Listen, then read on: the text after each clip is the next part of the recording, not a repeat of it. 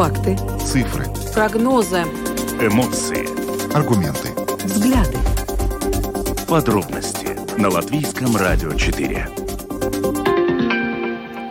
Здравствуйте, в эфире Латвийского радио 4, программа «Подробности», ее ведущая Анастасия Смоловская. Юлиана Шкагала. Ну и вначале о тех темах, которые мы сегодня обсудим. В Латвии появится новое министерство и должность вице-министров. Сейм большинством голосов принял в окончательном чтении поправки к закону об устройстве Кабинета министров, и теперь у нас появится новый министр, министр климата и энергетики. Тем временем Союз зеленых и крестьян намерен оспорить э, в Конституционном суде создание нового министерства и введение должности э, вице-министров. Э, по словам э, руководителя фракции СЗК в Сейме Виктора Валаниса, изменения в законах направлены только на то, чтобы создать новые должности для членов партии правящей коалиции. И сегодня эту тему мы тоже обсудим. Сегодня 1 декабря – это не только начало зимы, но и Всемирный день борьбы со СПИДом. Это по-прежнему является большой проблемой для нашей небольшой страны. Ну и поговорим о том, что жители в социальных сетях жалуются на задержки в доставке посылок. Возможно, это наше предположение, это связано с Черной пятницей, но э, сегодня более подробно узнаем, почему задерживаются доставки посылок и а как почтовые коммерсанты готовятся к новогодним праздникам, когда, очевидно, эти объемы еще больше возрастут. Сегодня на интернет-странице благотворительного марафона «Дай-5» или «Дот-Пец» начался сбор пожертвований в помощь украинским детям, которые из-за российской агрессии были вынуждены бежать в Латвию. Э, эта акция организована нашими коллегами с э, Латви... Латвийского радио 5. Э, и поговорим мы об этом и послушаем гимн, который тоже сегодня был презентован. Напомню, что автором этого гимна, и исполнителем является э, певец Иван Дорн. Добавлю, что видеотрансляция программы «Подробности» доступна на домашней странице Латвийского радио 4 lr4.lv, на платформе РусЛСМЛВ, а также в социальной сети Facebook, на странице Латвийского радио 4 и на странице платформы РусЛСМ. Слушайте записи выпусков программы «Подробности» на крупнейших подкаст-платформах. Ну а далее обо всем по порядку. Подробности прямо сейчас.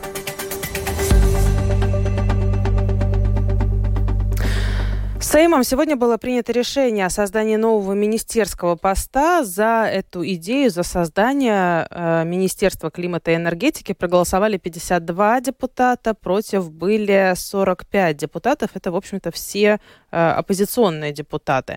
Э, эта идея прозвучала э, практически сразу после выборов, после начала переговоров о том, что в связи с ситуацией, сложившейся в Латвии и в стране, я бы сказала, в Европе, э, в первую очередь, наверное. Э, нам нужен такой министр, который будет отдельно, министерство, ведомство, которое будет отдельно этими делами заключаться. До этого, наверное, ну, можно предположить, что были распределены между Министерством экономики, экономики и Министерством охраны среды регионального развития эти э, должности. Ну, а сейчас э, как это будет выглядеть и э, почему такая идея родилась, мы поговорим с депутатом Сейма от Нового Единства Арвилом Ашрадансом. Добрый вечер.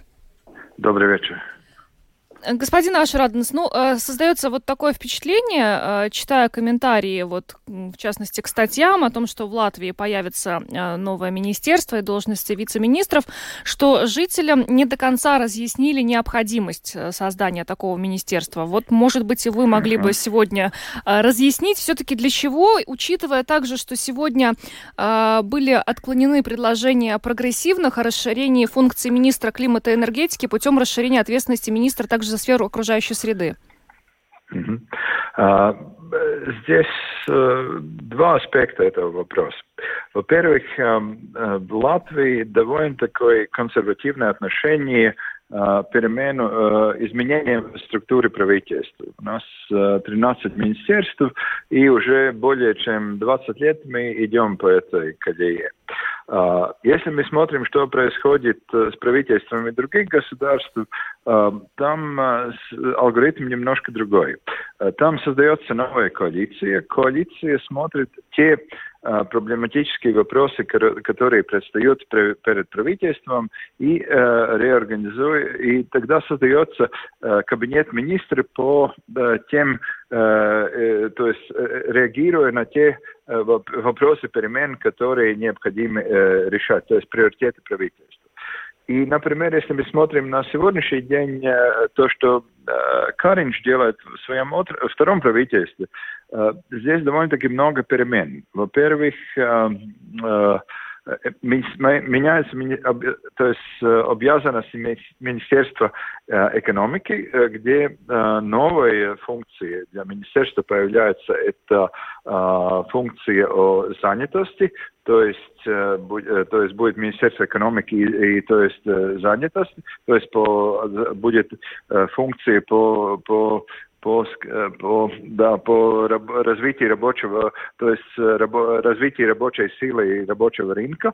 Uh, то есть uh, Министерство региональной, регионального развития будет отвечать за дигитальное развитие государства.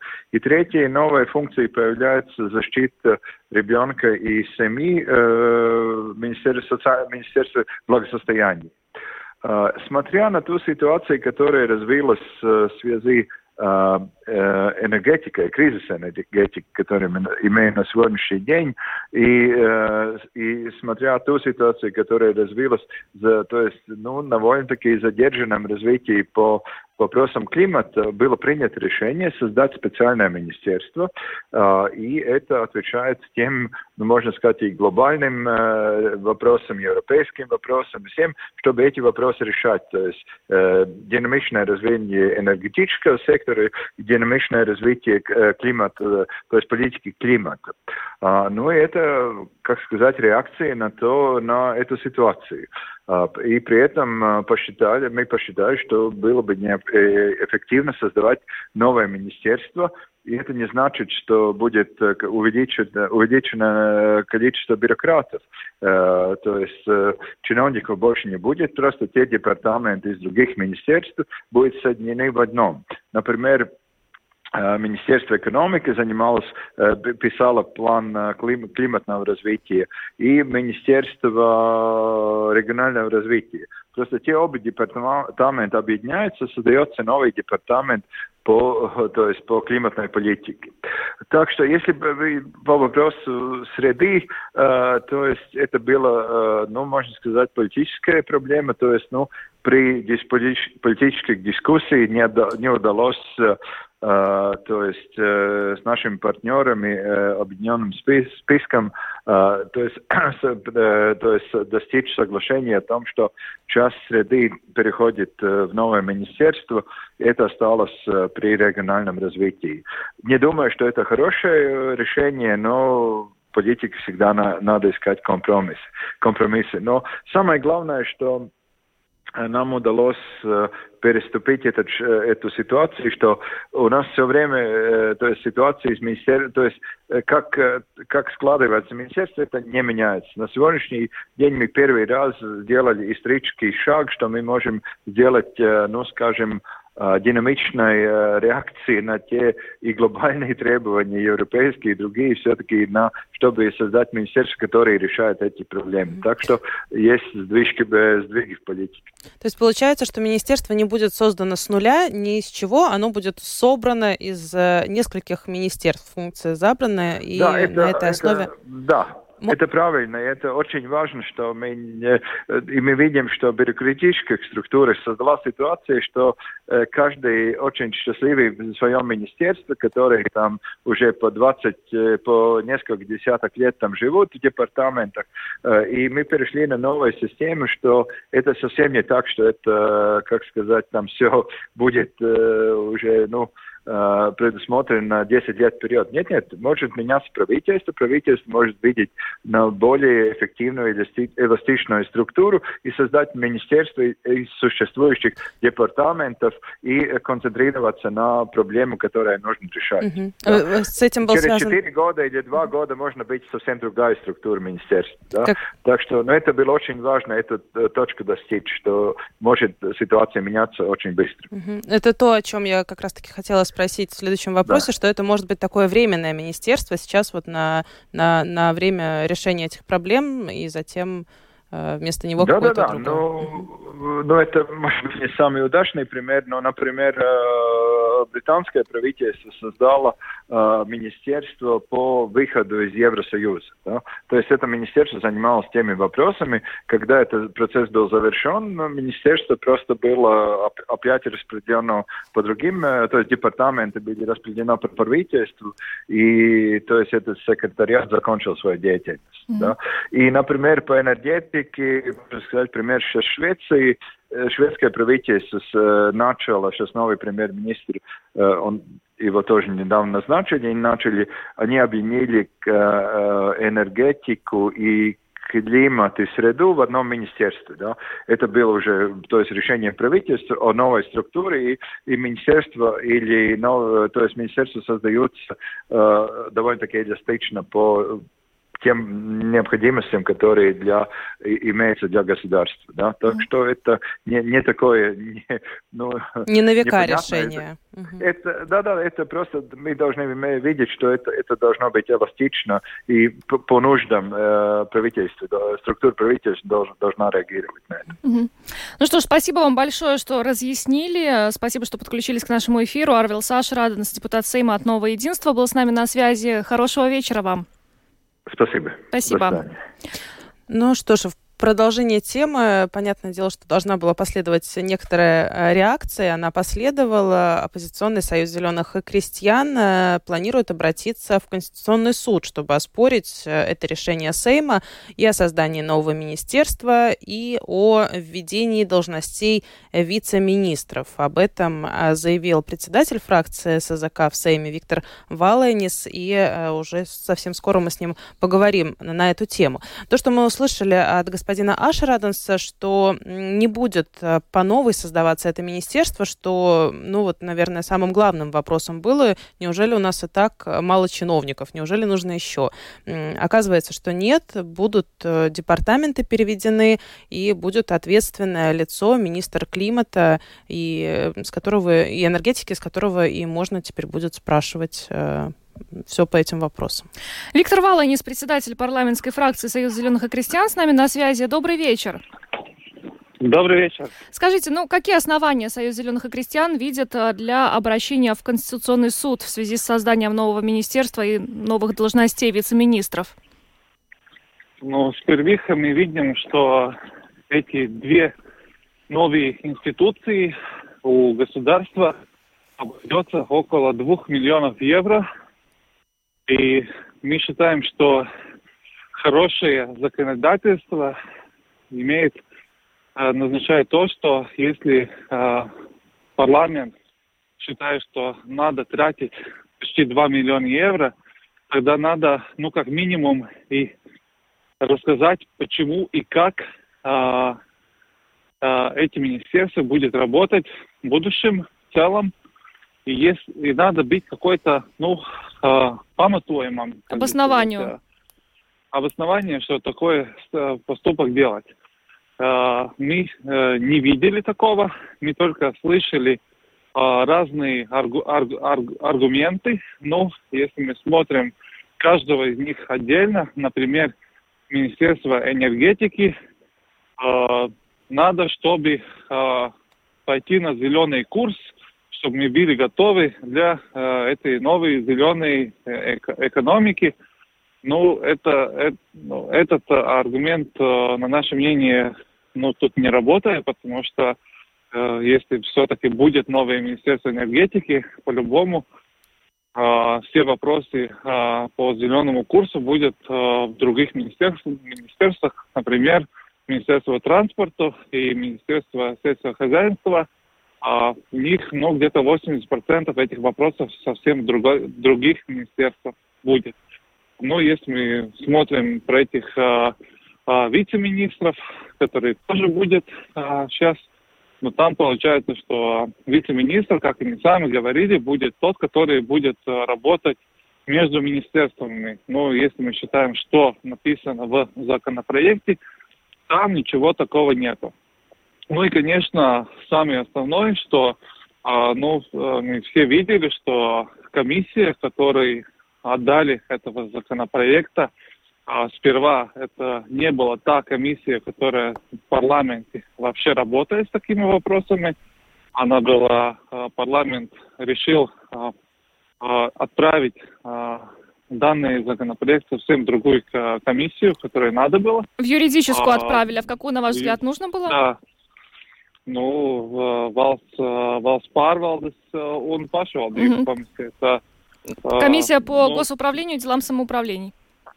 Конечно, она все, всегда такие вопросы рассматривала. Там есть и депутаты, и консультанты, которые э, имеют уже опыт таких вопросах.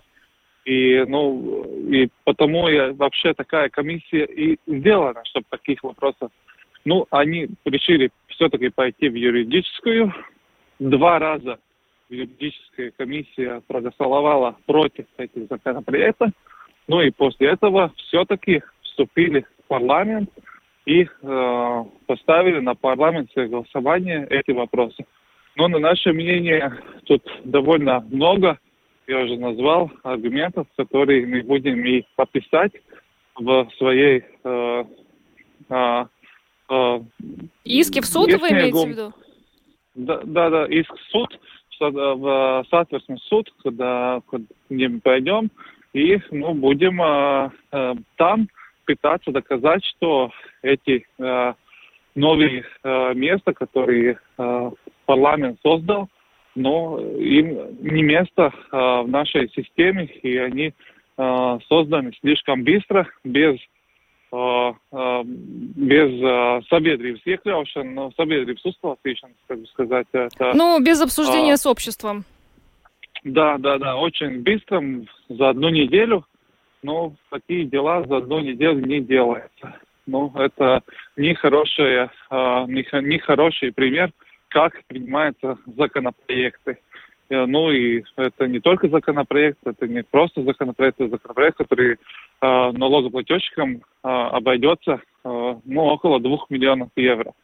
Ну, согласитесь, ну, надо было э, ну, побольше поработать депутатами, но на данный момент мы видим только то, что депутаты ну, э, ищут новые рабочие места для своих коллег – потому что с э, тем министерством, тем креслом, которые на данный момент есть, мы видим, что просто не хватает. Ну и потому и такая спишка.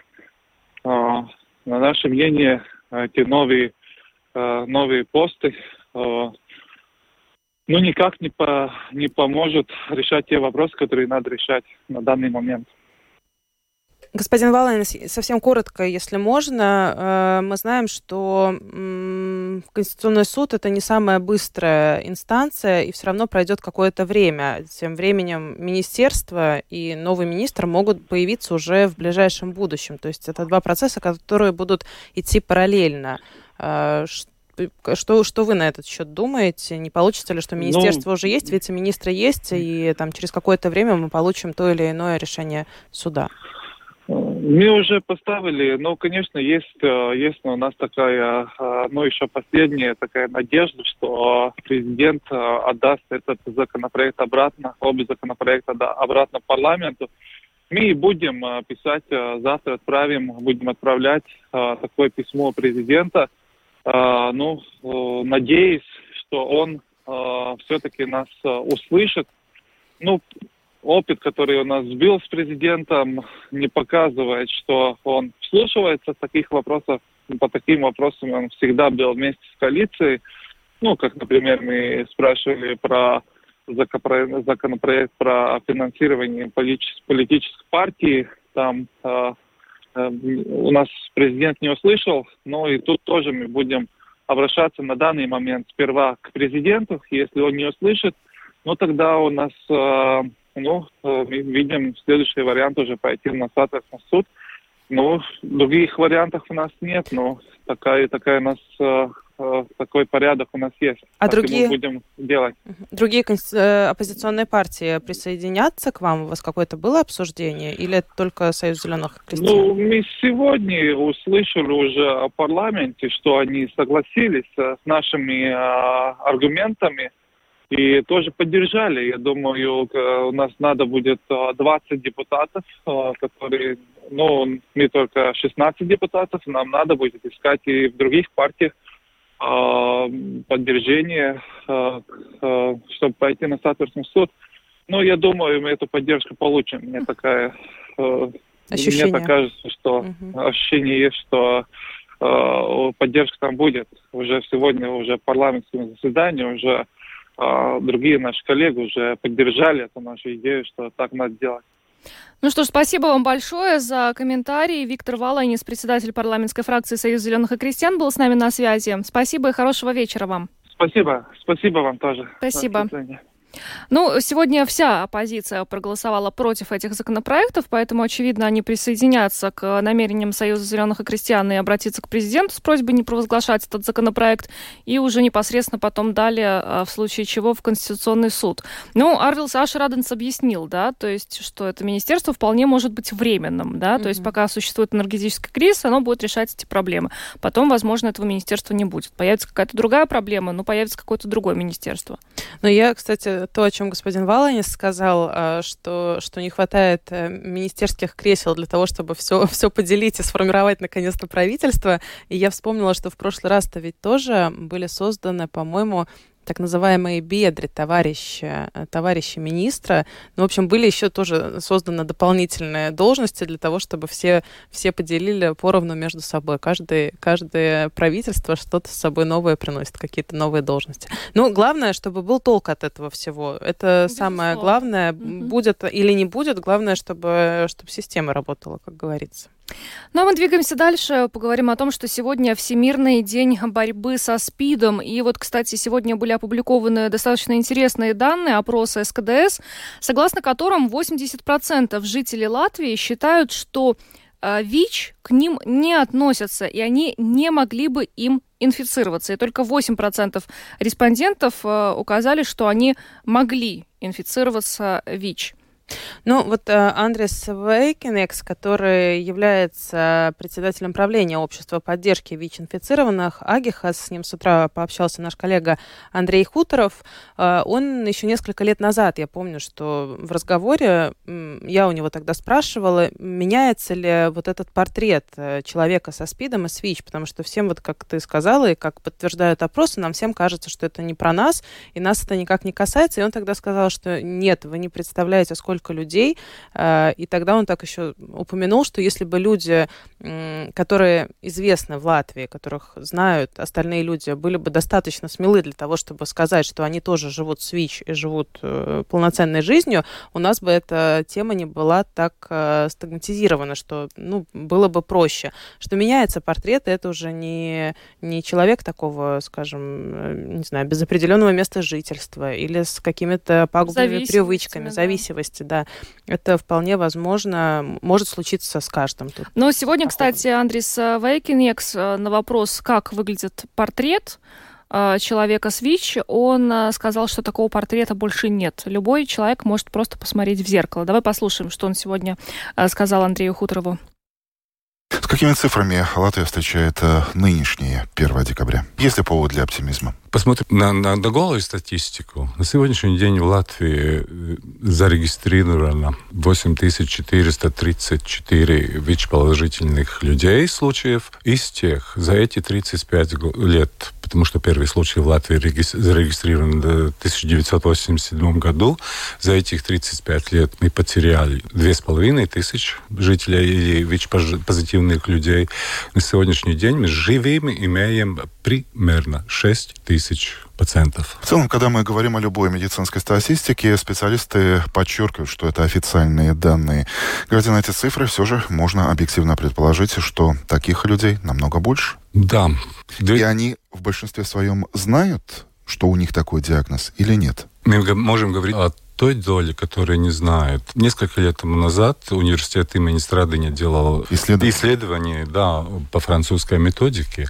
И они в результате обнаружили, что примерно третья часть из тех, которые знают, что они ВИЧ-позитивные, гуляет и не знает. Э, что это значит? Если у нас на сегодняшний день примерно 6 тысяч живых ВИЧ-позитивных людей, как минимум в стране должны быть 2000 людей, которые не знают, что они имеют этого заболевания. А те, кто знает, они всегда доходят до специалиста, до лечения? Тем более, что нужно подчеркнуть, Латвия одно из немногих государств, где это лечение полностью оплачивается государством. Государством оплачивается во всех странах Евросоюза. Единственное то, что мы с опозданием начали лечить всех. Только в 2018 году, с 1 октября, у нас нет никаких критериев, чтобы получить лечение. Бесплатное и также консультации бесплатные у инфектолога и не только в Риге, даже в регионах у нас сегодня есть возможность лечиться. Это Даугавпилс, Лепая, Венспилс и т.д. и т.д. То есть возможности есть? Возможности есть. Но есть... А отзывчивость людей? Есть очень, очень большая проблема приверженности на сегодняшний день, э, ну, есть еще такие цифры, как 90-90-90, если знаете, это программа э, UNAIDS. Всемирная организация здравоохранения. Да. Эти цифры в Латвии довольно плохие. У нас, например, первые 90, у нас примерно 70, а те, которые получают лечение, по нашим расчетам, таких людей 55%, что очень плохо, при том, что лечение у нас бесплатное. Боятся? Или есть какие-то еще другие причины? Знаете, я думаю, что это такая самодисциплина, во-первых. Или ее отсутствие в данном случае? В данном случае отсутствие, да, потому что ну, надо понять, что это пожизненная терапия. Это не терапия, как при ангине, вы там неделю, и при гриппе неделю попили, и все. ВИЧ-инфекции лечатся. Но есть разница в том, что она не увеличивает. То есть от нее нельзя излечиться раз и навсегда. То есть это, можно сказать, при современной медицине э, СПИД это хроническое заболевание, с которым можно жить до 60-70 лет.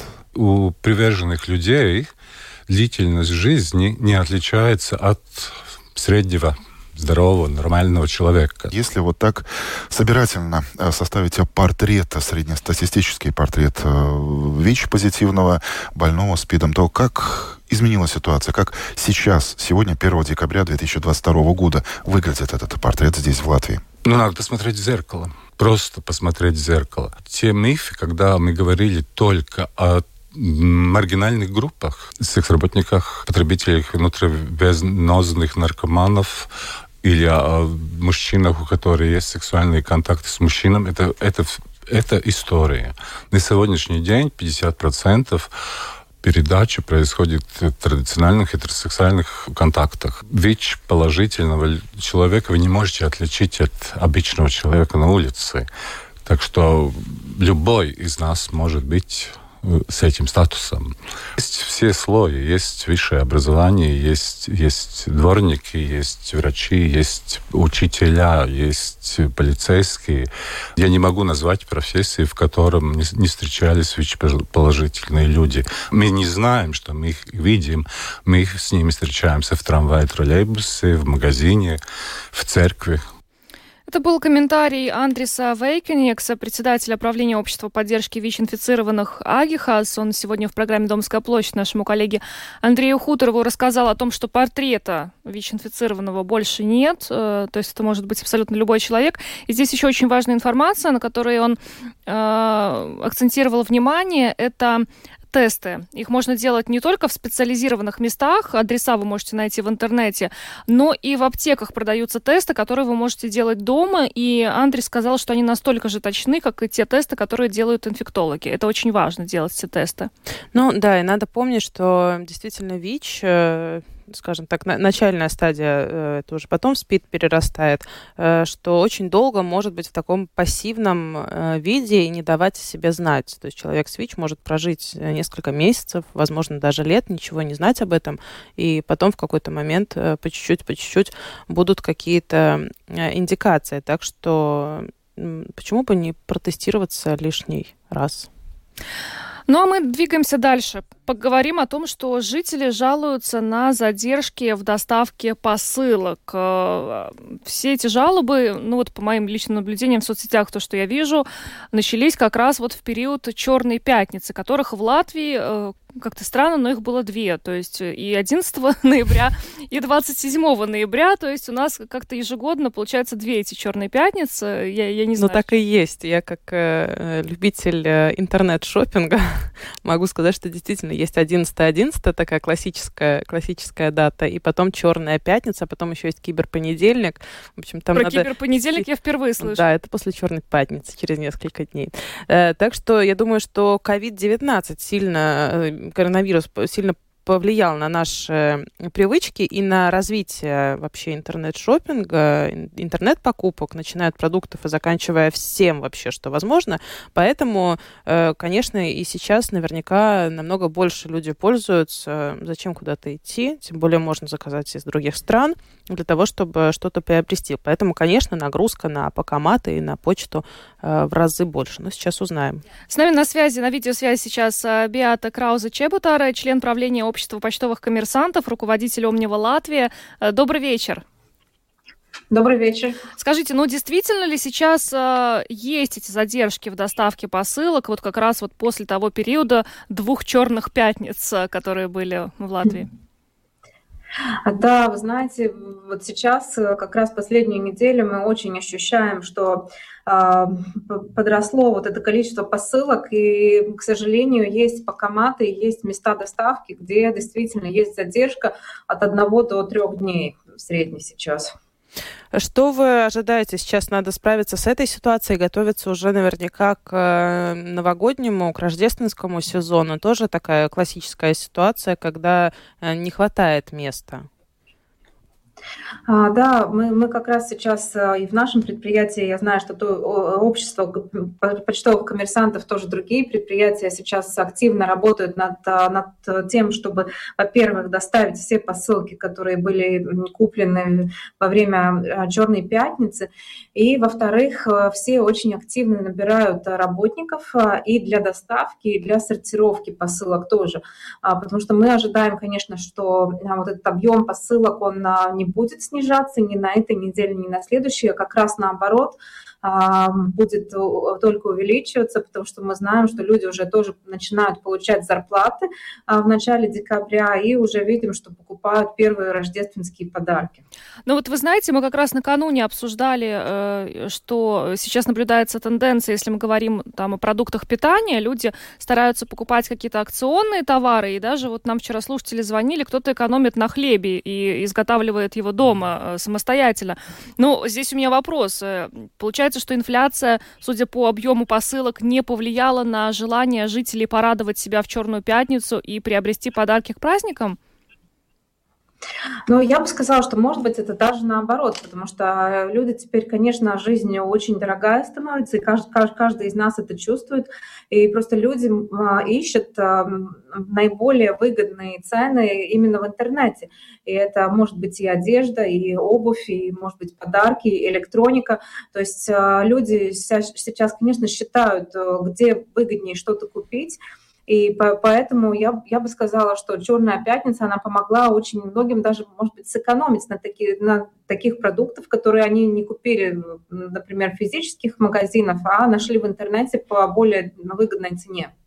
Беата, скажите, а у вас э, планируется, мы вот вспоминали, как э, и Омнива, и другие э, представители покоматов, ну, можно так сказать, мотивировали, мотивировали людей, да, быстрее забирать свои посылки для того, чтобы место для следующих появлялось. Планируете ли вы как-то так, таким способом тоже мотивировать людей? А, вы знаете, вот в этом году у нас такой большой масштабной компании, э, маркетинговой кампании не будет насчет этого, да, но я знаю, что и Omniva, и другие как, как ДПД, например, а, посылает в СМС а, специальное как бы сообщение, чтобы люди побыстрее забрали свою, э, свою посылку. Вот, и то есть в этом году мы тоже как бы не будем делать какую-то лотерею с большими призами, а мы будем призывать вот людей просто а, как бы помочь друг другу и быстрее забрать свои посылки. Опять же вопрос, почему не будет большой лотереи компании, мы просто поняли, что ну, как бы в прошлом году и позапрошлом году а, все-таки есть люди, которые очень бы хотели забрать свою посылку побыстрее, но они, например, работают, то есть они не могут вырваться к банкомату, да, или, например, они находятся в другой стране города, поэтому тоже не могут успеть там за час, за два, за три взять. И поэтому мы сейчас просто надеемся и призываем всех и каждого, если у вас есть возможность, просто заберите свою посылку побыстрее и освободите место для другой посылки. Ну, наверное, в этом году таких каких-то больших проблем быть не должно, потому что я смотрю, что покоматов стало очень много. Вот за эти два года пандемии а, почтовые коммерсанты старались их э, больше и больше размещать, и сейчас они фактически, ну, практически везде эти покоматы. То есть Наверное, это тоже как-то э, облегчит э, работу и, и почтовых коммерсантов, и все-таки э, уменьшит эти пробки, да, когда люди э, ждут э, свою посылку, потому что ячейка в покомате занята. Да, абсолютно верно. Да, мы тоже очень надеемся, что новые Покоматы и Омнива и других э, как бы, а, компаний доставки а, очень помогут решить эту проблему. И мы даже призываем тоже людей заказывать как раз посылки а, на, на новые Покоматы, потому что там очередь на доставку еще ну, как бы не такая большая, как на старые Покоматы. То есть доставка здесь, конечно, будет э, намного быстрее, чем, чем в старых местах. Но одновременно мы, конечно, тоже видим, что а, люди заказывают все больше и больше посылки. То есть если пару лет назад а, люди заказывали посылки, которые были таких размеров, как S и XS, такие самые маленькие, то теперь посылки становятся все больше, э, размеры M и L, и, конечно же, этих ячеек с размерами M и L в покоматах меньше, чем, чем маленьких, и из-за этого, ну, как бы бывает, что посылки задерживаются. Ну, тоже, да, наверное, как-то изме... видоизменяться будут. А вы сказали, что сейчас активно набирают людей представители э, почтовых коммерсантов. Э, есть ли проблема с тем, чтобы людей набрать? А, вы знаете, я бы сказала, что проблемы а, в прошлом году были больше, чем сейчас. А, сейчас мы очень видим, что есть люди, которые очень охотно хотят у нас работать, и как бы за день у нас очень много интервью тоже проводится с, с работниками, и поэтому я бы сказала, что в этом году ситуация очень намного легче, чем, чем в прошлом году. И как бы с нашей стороны мы тоже призываем, что если есть люди, которые в Латвию прибыли из Украины и которые даже еще не знают латышского языка, они могут приходить к нам и работать а, с посылок. То есть это тоже а, отличная возможность для э, всех хотя бы даже как временная работа, то есть из Украины все тоже приглашаем людей к нам работать. Что ж, большое спасибо за то, что подключились к нашему эфиру. Беата Краузе Чебутара, член правления общества почтовых коммерсантов, руководитель Омнива Латвия, была с нами на видеосвязи. Еще раз большое вам спасибо и хорошего вечера. Спасибо большое. До свидания. До свидания. Ну, так же, как и посылки, подарки, еще один э, символ э, новогодних рождественских праздников в Латвии – это благотворительный марафон Дот Пецы. Кстати, кстати, сегодня на интернет-странице благотворительного марафона dotpeci.lv начался сбор пожертвований в помощь украинским детям, которые из-за российской агрессии были вынуждены бежать в Латвию. Напомню, что пожертвования в размере от 5 евро все желающие могут обменять на произв... воспроизведение своей любимой песни в эфире латвийского радио 5 ПЦЛВ или на входной билет на благотворительный концерт. Это, кстати, такое новшество, о котором мы сегодня тоже расскажем. Ну, а те, кто побывал уже на Домской площади, знают, что рядом с а, базарчиком, таким долгожданным, а, уже появилась студия Дот Пец, где на протяжении пяти дней будут ведущие марафона Дот Пец, и один из них а сейчас с нами на прямой видеосвязи Эдгар Вилсонс. Добрый вечер. Мы вас не слышим. Не слышим, Эдгар, вас. Надеемся, что сейчас услышим. Не слышим. Все еще не слышим. Ну, надеемся, что сейчас появится у нас э, звук. Э, но, кстати, еще стоит отметить, что сегодня э, вместе с началом сбора пожертвований состоялась премьера официального гимна «Дот Пец» и «Дай пять». Каждый год этот гимн новый. И в этот раз гимн был написан украинским певцом э, Иваном Дорном и исполнен на украинском языке. И, кстати, этот гимн мы сегодня послушаем э, в конце нашей программы после того, как поговорим с Эдгарсом. Надеюсь, что у нас появится звук. Еще раз сейчас узнаем у нашего видеооператора, появляется ли у нас звук. Пока что нет. Ждем. Будем пробовать, пробовать, да, возможно, а, свяжемся по телефону. Но э, я пока чуть-чуть расскажу об истории. Э, марафон Дот Пьеце, он уже такой традиционный стал. Мы уже, и, и вы уже, надеемся, что э, привыкли и ждете. Каждый год это разная тема в зависимости от таких актуальностей Э, года.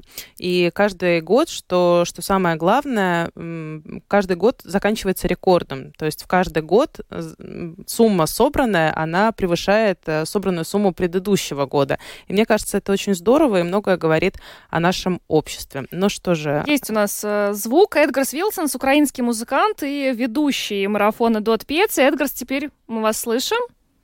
Да, скорее да, всего, слышим, я, по слышим. крайней мере, так надеюсь. Да, слышим. Отлично. Эдгар, ну уже так мало дней остается до старта марафона. Какое настроение вообще у тебя и у других ведущих? Как готовитесь?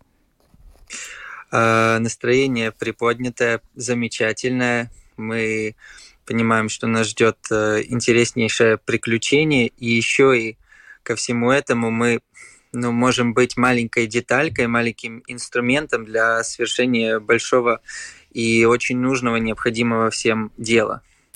Может быть, мы можем вообще рассказать чуть-чуть тем, кто не знает, или напомнить, как вообще это происходит. Стоит стеклянная будка э, на Домской площади, и там да. закрыты три, трое ведущих, все правильно, да, пока? Да, трое радиодиджея. Угу.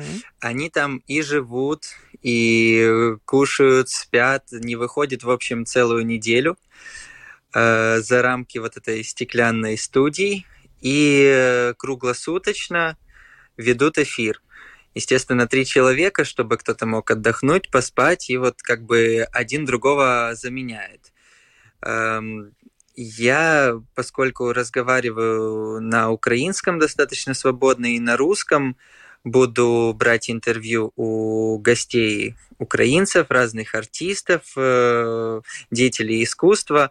В общем, ну, надеюсь, что вот э, я тоже смогу быть э, полезен этому всему мероприятию.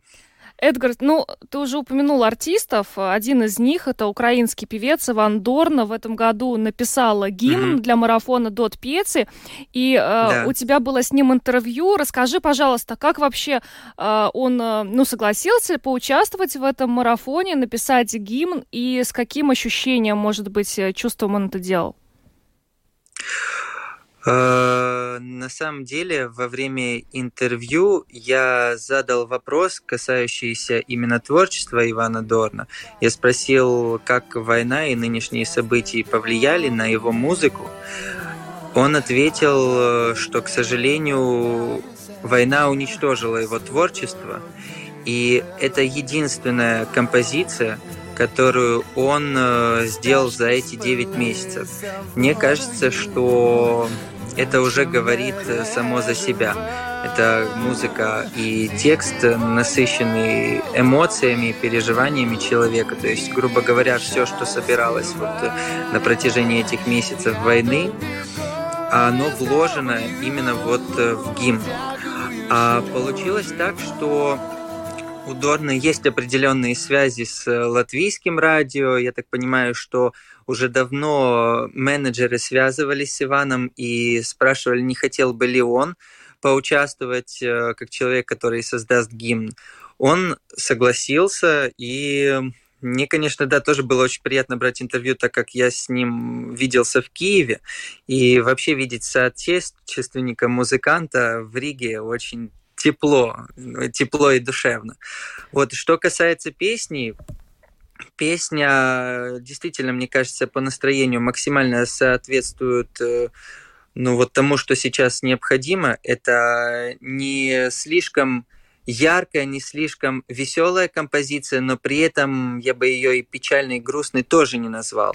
Она имеет вот такой в своей музыке лучик надежды, причем, извините, не лучик, а луч. Так мы... что, да, так что пускай звучит музыка.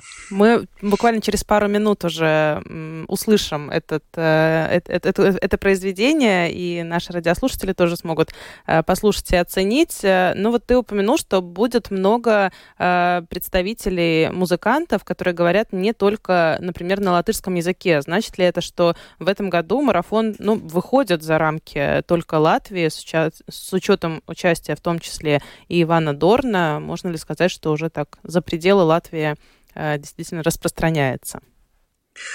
Э, распространяется в любом случае, и я надеюсь, что будет распространяться дальше и все шире и шире по всему миру идти, так как э, даже вот э, участие Ивана Дорна, да, как композитора гимна, уже означает, что о марафоне узнают в Украине. А мы, скорее всего, будем э, во время вот э, с 16 по 22, как раз во время нахождения в студии, брать интервью у разных украинцев. И э, я так понимаю, что будем созваниваться с людьми, которые непосредственно находятся в Украине. То есть вот как минимум, как минимум одну страну еще уже марафон затрагивает. Причем страну с огромнейшим населением. Причем страну, эм, чьи э, жители уже сейчас находятся во многих других странах мира. Ну, в общем, мне кажется, марафон этот очень хорошее, важное дело, и поэтому судьба будто ему помогает распространиться. Эдгард, ну еще в завершении вопрос, если можно коротко, чтобы мы успели проиграть еще mm-hmm. в эфире гимн. А, вот это нововведение, когда можно а, пожертвование 5 евро поменять на а, билет на концерт. А, что это за концерт и как это будет происходить? А, я так понимаю, что там еще большинство нюансов не раскрываются, не mm-hmm. разглашаются. Пока что информации по этому поводу мало, и у меня, если честно, тоже. Единственное, что я могу сказать, что концерт э, наверняка будет стоящий, и это действительно хорошая альтернатива, но больше всего я советовал бы пожертвовать и на песню, которую можно послушать в эфире, потому что это, мне кажется, теплее и приятнее, вот когда э, звучит песня просто по радио, это один вопрос. А вот когда ты сделал хорошее дело и как бы еще и заслужил эту композицию, сразу и музыка воспринимается иначе. Как люди раньше, например, ходили, покупали виниловые пластинки и э, садились, слушали музыку. Сейчас большинство в наушниках ходит э, по улице и даже вот пропускают ее через... Э, ну, в одно ухо впустили, другое вышло. А так есть больше внимания к композиции. Mm-hmm. И Э, и что касается концерта, мне кажется, что будет очень интересно. Но вот нюансы будут э, появляться со временем. Угу. Спасибо, Эдгар, украинский музыкант, ведущий марафона Дот Пец. Мы желаем удачи. Сегодня стартовала э, старт, старт благотворительных пожертвований. Уже можете начинать с 16 по 22 на Думской площади.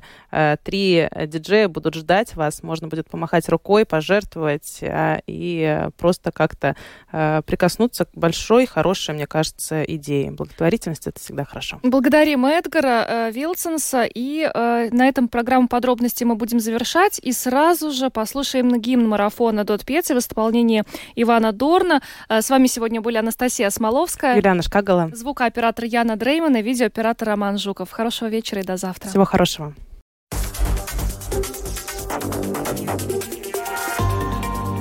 Латвийское радио 4. Подробности по будням.